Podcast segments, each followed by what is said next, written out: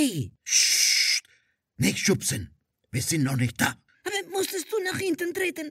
Du gehst jetzt runter von meinem Fuß. Psst, willst du, dass der Georg uns erwischt? Willst du das? Du hast sowieso zwei. Aber das hat wehgetan. Wenn wir da sind, machen wir die Lampe an. Klar machen wir die Lampe an.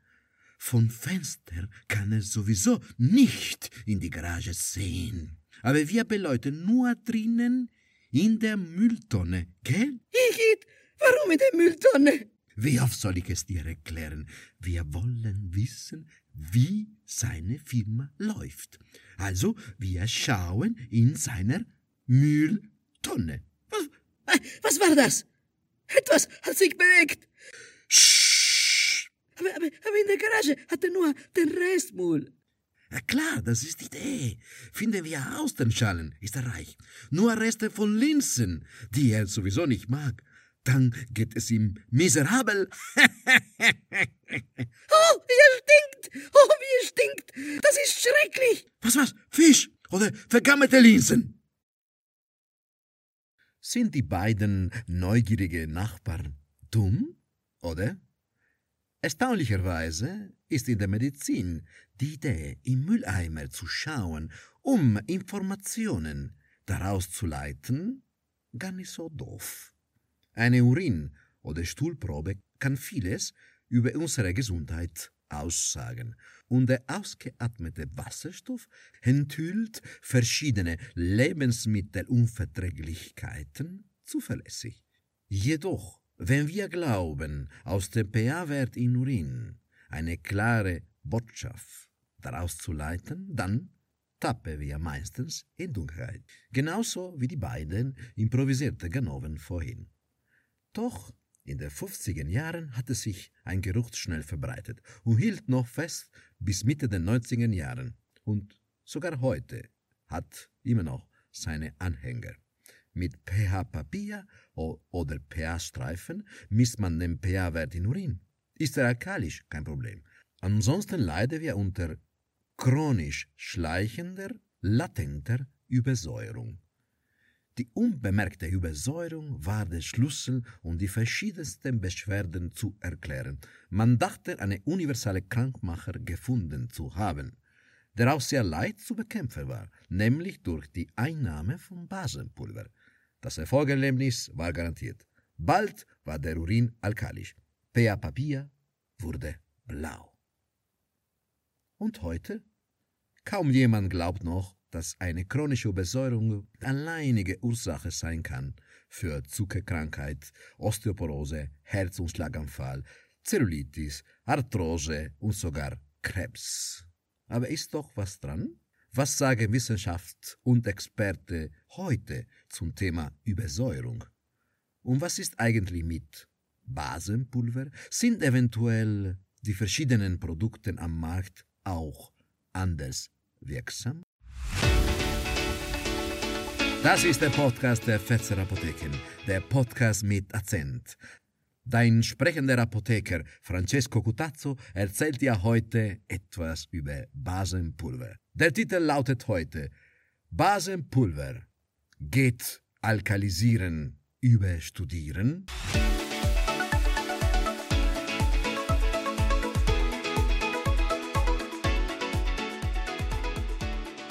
Ah, wie war das nochmal mit dem pH in der Schule? Also, also pH-Werte einer Lösung rund um 7 zählen als neutral. Über 7 bis 14 die Flüssigkeit ist alkalisch oder basisch. Zwischen 0 und 7 haben wir mit Säuren zu tun. Unsere wichtige Flüssigkeit, das Blut, wird ständig überwacht und unser Körper reguliert den pH-Wert dort sehr akribisch. Kaum Abweichungen duldend, reagiert er notfalls sehr, sehr schnell. Erstmal enthält das Blut verschiedene Verbindungen wie Bicarbonate und funktioniert wie ein chemischer Puffer. Also das Blut selber bremst jede pH-Schwankung. Zweitens können wir mal auch tiefer atmen und gleich atmen wir mehr Kohlendioxid aus und wir haben somit weniger Kohlensäure im Blut. Auf lange Sicht übernehme doch die Niere die regulierende Aufgabe. Somit kann und soll der pH-Wert von Urin ausgleichend schwanken und sagt bei einer einmaligen Messung nicht viel über den Zustand des Patienten aus. pH-Werte im Blut unter 7,36 oder über 7,44 sind akut krankhaft und meistens mit weiteren Symptomen verbunden, wie Atemnot oder Übelkeit. Jetzt schauen wir uns diese Produkte, Basenpulver, aus der Nähe. Es gibt nämlich verschiedene Typen von Basenpulver. Die im Basenpulver enthaltenen Salzen bestehen aus zwei Teilen. Diese zwei Teile sind im Wasser, im Blut oder in der Lymphe getrennt. Ein Teil ist positiv geladen und ein Teil ist negativ geladen. Das positiv geladene Teil kann zum Beispiel Natrium, Magnesium, Calcium, Kalium, Eisen oder Zink sein. Das Negative ist meistens entweder Hydrogencarbonat, auch Bicarbonat genannt, oder Citrat, eventuell auch Malat oder Gluconat. Die alkalisierende Wirkung ist vor allem auf das negative Teil, also auf das Bicarbonat oder auf das Citrat, zurückzuführen. Natriumbicarbonat ist günstig, wirkt am stärksten, aber es enthält eben Natrium. Im Handel sind auch verschiedene Produkte mit Zitraten. Sie alkalisieren etwas schwächer, doch sie enthalten als positiv geladenen Gegenpart meistens einen Cocktail aus Magnesium, Calcium und Kalium statt Natrium. Zu viel Basenpulver macht das Milieu im Darm alkalisch und die Darmflora geht dann kaputt. Außerdem wird in einem zu alkalischen Darm die Aufnahme vom giftigen Ammoniak begünstigt. Ammoniak entsteht als Zwischenstufe bei Abbau von Eiweißen. Dieses Problem haben wir allerdings fast nur mit Bicarbonaten und nicht hingegen bei Zitraten. Wir können also mit Zitraten etwas lockerer bei der Dosierung umgehen. Wenn wir Basenpulver einsetzen, um die Säure im Magen zu puffern, hat auch hier der Einsatz von Carbonate und Bicarbonaten einen Nachteil. Sie puffen so stark die Säure, dass sie die nachfolgende Säureproduktion auch sehr stark anregen übliche säurebindende Medikamente als Kautabletten oder in flüssiger Form funktionieren für diesen Zweck generell besser. Die Grundlage der Übersäuerungstheorie aus den 50er Jahren war, dass längere Zeitabschnitte mit pH-Werten nah an der niedrigen pH-Grenze zwar keine Symptome verursachen, doch die Gesundheit langfristig beeinträchtigen. Die Theorie stammten übrigens aus Medizinerkreisen. Stimmt es irgendwie? Es ist auf jeden Fall bekannt und bewiesen, dass die Schwankungen des pH-Wertes im Blut innerhalb von symptomfreiem pH-Intervall durch die Nahrung beeinflusst werden. Es gibt alkalisierende Lebensmittel, also der pH im Blut steigt, meistens sprechen wir von Obst und Gemüse. Wie auch, andererseits gibt es säurebildende Lebensmittel. Interessanterweise wissen wir heute, dass einige Lebensmittel, die den pH-Wert besonders stark nach unten ziehen, doch auch die üblichen Verdächtigen, also potenzielle Krankmacher sind. Es sind auch Lebensmittel, die moderne, wohlhabenden Menschen mehr zur Verfügung stehen, was automatisch zu mehr Konsum führt. Wir sprechen also von industriell verarbeiteten Lebensmitteln, Alkohol, Zucker, Softdrinks, weißen Mehlprodukte und generell tierischen Produkte wie Fleisch, Käse und Eier. Ich habe gleich eine leider nicht immer funktionierende Eselsbrücke. Eiweißreiche Lebensmittel sind säurebildend. Blattgemüse und frisches Obst sind alkalisierend. Was wir nicht wissen ist, ob tatsächlich der Weg der negative Wirkung über die pH-Absenkung verläuft. Anders gesagt, schadet uns zu viel von diesem Lebensmittel, weil sie den pH-Wert in unserem Blut an die unteren, also Säure, Grenzen dauerhaft absenken, oder ist das nur ein Zufall, dass sie es tun, oder sogar eine Folge. Also die nächste rhetorische Frage lautet, spielt der pH-Wert im Blut eine Schlüsselrolle für die schädigenden Effekte mancher Lebensmittel? Wenn ja, kann man mit Basenpulver diese Effekte bekämpfen? Klar ist eins, und zwar, dass Zucker and Co. auch anders Schaden einrichten. Also man kann sicher nicht jede Tischsunde mit Basenpulver wieder gut machen. By the way genannt wurde man auch eine schwere krankhafte Azidose, das heißt ein Zustand mit pH-Wert im Blut unter der Grenze von 7,36, unter anderem auch mit Basenpulver oder mit basischen Lösungen behandeln. Sei es hier erwähnt, dass wir uns jetzt mit Studien über Lebensmittel und Ergänzungsmittel beschäftigen müssen. Harte Kost. Warum? Klammer auf. Wie nämlich schon in anderen Folgen angesprochen, ist es extrem schwierig, wissenschaftlich vorzugehen, wenn es um die Folge der Ernährung geht. Kurze Beobachtungszeiten, das Fehlen zumutbare zuverlässiger Methoden, manchmal durchaus auch hinterlauernde wirtschaftliche Interessen, zu kleine Gruppe von Probanden, nicht ausreichende Einbetrachtung aller mitspielenden Faktoren. Andere Fehler. Das sind alle Elemente, die die Zuverlässigkeit solcher Studien über Lebens- und Ergänzungsmittel erschweren können. Manchmal gibt es sehr kleine Fachzeitschriften, die doch Studien veröffentlichen müssen, um sichtbar und somit am Leben zu bleiben.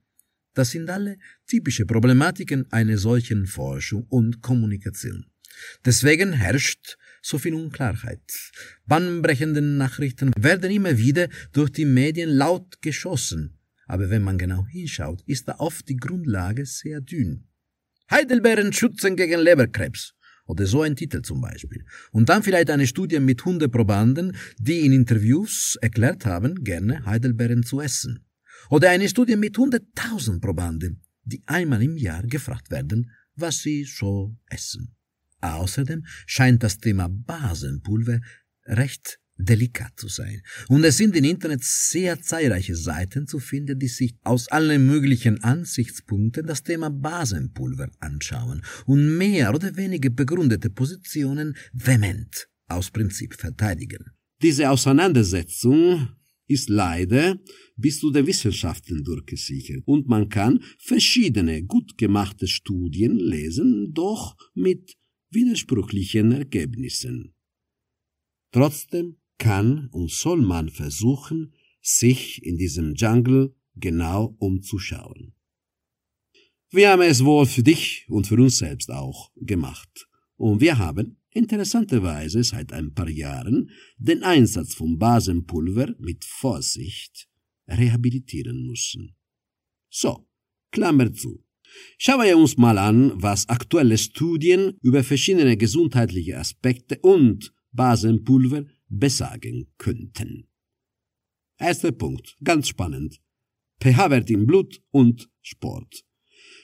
Die seriöse International Society of Sports Nutrition ISSN hat im Jahre 2020 über das Thema Stellung genommen. Laut dieser fordert die Einnahme von alkalisierendem Natriumhydrogencarbonat die Leistung der Ausdauersportler. Die Dosierungsspanne ist interessanterweise sehr eng. Das überrascht aber nicht wirklich. Wir wissen, dass zu viele äh, Basen auch schädlich sein können. Ab 0,2 Gramm pro Kilo Körpergewicht einmalig bis Maximum 0,5 Gramm pro Kilo. Am besten 0,3. Ab 0,5 Gramm pro Kilo Körpergewicht gibt es wieder Leistungseinbüße. Was eigentlich zu erwarten war. Einnahme des Pulvers idealerweise 60 bis 180 Minuten vor der geplante Leistung, Wettkampf oder Training. Die Studien, auf denen diese Stellungnahme basiert, sind alles sehr klein, tatsächlich aber mit klaren Ergebnissen. pH-Wert, Basenpulver und Knochendichte. Besonders in diesem entscheidenden Punkt gehen nicht, nicht nur die Meinungen auseinander, sondern auch die Ergebnisse umfassender, seriöse Studien haben widersprüchliche Ergebnisse geliefert. Es gibt also zwei Schulen, zwei Parteien sozusagen. Folgen wir jetzt den Studien für eine negative Auswirkung von Eiweiße durch Übersäuerung. Symptomfreie niedrige pH-Werte im Blut sind schlecht für die Knochendichte, sagen diese Studien. Die Knochen sind nämlich auch an der Regulierung des Säurenbasengleichgewichts beteiligt. Sie enthalten alkalische Salze von Calcium und lösen sich sozusagen, um den pH-Wert zu korrigieren. Das würde langfristig für einen Knochenschwund sorgen, den man mit Basenpulver entgegenwirken könnte. Basepulver hingegen hilft also durch die Alkalisierung vom Blut, aber nicht nur. Wir regulieren nämlich, wie schon angesprochen, den pH-Wert durch den Urin. Also die Menschen, die Basepulver einnehmen, haben gleich eine basischeren Urin. Ein alkalischer Urin nimmt weniger Kalzium auf. Somit verliert der Körper weniger Kalzium durch das Blut und die Nieren. Die Knochen behalten das Kalzium für sich. Dieser Effekt ist laut mancher Studie viel wichtiger als jeder Versuch, mehr Kalzium zu sich zu nehmen. Eine Studie dazu als Beispiel habe ich in der Beschreibung verlinkt. Und was sagt die andere Partei? Die Gegenpartei erinnert dran, wir brauchen für ein gesundes Leben und sogar für gesunde Knochen viel Protein. Eiweiße stimulieren ja die Aufnahme von Kalzium und stärken die Muskeln, was wiederum für starke Knochen sorgt. Im Alter vor allem scheint eine Unterversorgung mit Eiweißen und mit Kalzium ein sehr verbreitetes Problem zu sein. Laut langfristigen Studien spielt der pH-Wert im Blut keine so große Rolle für die Anzahl von Knöchelbrüchen. Hm, was jetzt? Eine Studie habe ich in der Beschreibung verlegt, die versucht, ein wenig zwischen beiden verschiedenen Positionen zu vermitteln. Diese Studie kommt am Ende zu diesem Ergebnis. Im Alter verlieren die Nieren immer mehr Leistungsfähigkeit bei ihrer regulierenden Funktion. Sie schaffen nicht mehr so viel Säure loszuwerden. Der pH-Wert im Blut geht also runter bei gleichbleibender Diät. Das spielt bei Osteoporose eine größere Rolle als Rauchen zum Beispiel. Und was die Eiweiße betrifft, Eiweiße haben sozusagen eine positive und eine negative Wirkung auf Osteoporose gleichzeitig. Deswegen ist es sozusagen am wichtigsten, nicht Eiweiße zu vermeiden, sondern genug Obst und Gemüse dazu zu sich zu nehmen oder eben Basenpulver. Denn nur durch die Diät den pH-Wert drastisch zu erhöhen, würde heutzutage fast immer zu Unterernährung führen. Immer noch ein Ergebnis der vermittelten Studie, man kann tatsächlich die negative Wirkung der heutigen Standarddiät mit Basenpulver entgegenwirken. Nun, andere Faktoren spielen gerade bei Osteoporose eine deutlich größere Rolle. Paradebeispiel zu wenig Bewegung.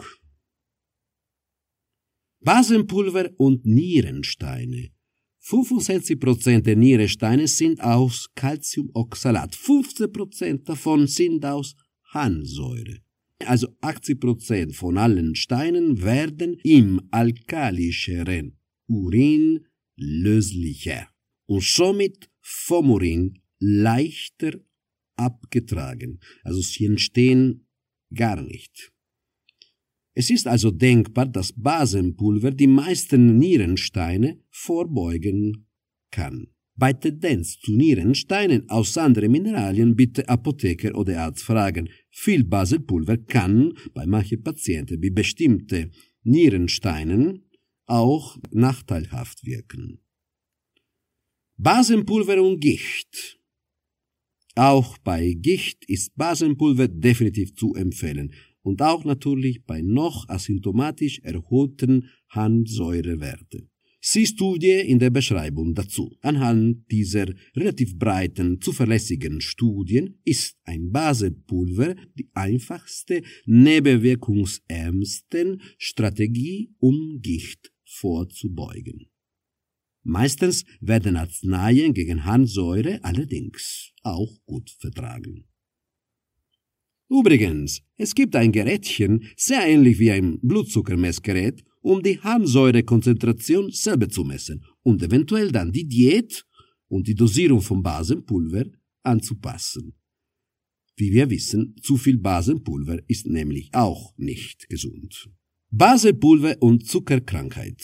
Anhand einiger internationalen Studien ist ein konstant niedriger pH-Wert im Blut ein Risikofaktor für Diabetes. Warum das passieren würde, ist noch unklar. Niemand hat sich bisher eigentlich mit dem Thema wirklich beschäftigt, ob die regelmäßige Annahme von Basenpulver Diabetes vorbeugen kann. Das klingt unter allen diesen Bedingungen allerdings denkbar. Basenpulver und Krebs. Eine, leider eine einzige, doch sehr seriöse Studie mit Mäusen hat festgestellt, dass Basenpulver das Wachstum von künstlich implantierten Melanomen bremst. Die Studie ist in der Beschreibung verlinkt. Basenpulver und Chemotherapie. Viele chemotherapeutische Arzneimittel funktionieren besser, wenn man Basenpulver genommen hat. Basenpulver und Rückenschmerzen. Eine kleine, aber feine Studie mit immerhin 82 Probanden beweist, Basenpulver könnte bei 67 Probanden Rückenschmerzen lindern. Einnahme von Basenpulver. Wie soll das funktionieren? Man vermutet, wichtige heilende Enzyme funktionieren dann besser in alkalischen Milieu. Auch diese Studie habe ich in der Beschreibung verlinkt. Es gibt aktuell Studien über Basenpulver und Krebs, Basenpulver und Alzheimer, Basenpulver und hoher Blutdruck, Basenpulver und Zuckerkrankheit. Meistens beweist man, dass Basenpulver grundsätzlich hilft. Die Studien sind allerdings eher klein und nie ganz unparteiisch, wie schon erwähnt. Es gibt sogar Fälle, wo Basenpulver erfolgreich ergänzte in der Behandlung von Tumore eingesetzt worden ist. Ein alkalisches Milieu sollte die aerobische Glykolyse der tumoralen Zellen unterdrücken. Auch dazu eine Studie in der Beschreibung. Basenpulver in der Zahnmedizin. Dazu habe ich leider keine Studien gefunden. Manche Heilpraktiker behaupten allerdings, Basenpulver könnte sogar Parodontose vorbeugen oder behandeln, was eigentlich auch denkbar ist. Noch vernünftiger scheint die Möglichkeit, den Mund mit Basenpulver auszuwaschen, um den Zahnschmelz nach einer Mahlzeit schneller zu remineralisieren und gleich wieder die Zähne zu putzen. Nach einer Mahlzeit oder Brote mit gesunden, alkalisierenden, saurem Obst sollte man nämlich eine halbe Stunde vor der Zähneputze warten, um das vorläufig geschwächte Zahnschmelz nicht beim Putzen abzutragen. Vom Einsatz von Natriumcarbonat als Zahnpulver zum Zähneputzen scheint uns eher abzuraten zu sein. Es kann durchaus sein, dass die Zähne danach heller aussehen, aber der Scheuereffekt der Kristalle kann zu stark sein, um den Zahnschmelz schädigen. Zusammenfassung Studien pro Basenpulver zufolge wäre ein Basenpulver ein Balsam für die verschiedensten Krankheiten. Andere Studien schränken die Reichweite solcher Ergebnisse sehr. Für sehr viele, also eventuell sogar für die meisten Menschen scheint eine regelmäßige Einnahme von Basenpulver doch sinnvoll zu sein. Umso mehr, wenn man älter wird, um die Leistung der Nieren nachlässt. Besser Zitrate, weil sie den Darm nicht so schnell alkalisieren können wie die Bicarbonaten und somit die Aufnahme von Ammoniak nicht fordern. Wenn man mehr Basenpower braucht, dann kann man durchaus auch Basenpulver mit Bicarbonaten nehmen, die auch billiger sind. Aber aufgepasst, sie enthalten oft auch zu viel Natrium, das bei Nierenschwäche nachteilhaft ist. Viel Obst und Gemüse essen und Vollkornprodukte den Weißmehlprodukte bevorzugen. Wenn man Basenpulver mit Zitraten einsetzt, dann geht auch mit etwas großzügigen Dosierungen. Das muss uns alle aber klar sein. Obwohl es zahlreiche Studien doch gibt, wissen wir noch nicht so viel über Basenpulver. Die Wissenschaft selbst liefert widersprüchliche Ergebnisse. Ob ich selber Basenpulver nehme? Ja, das tue ich. Und das war die Episode von heute, der Podcast der Fetzer Apotheker, der Podcast mit Akzent.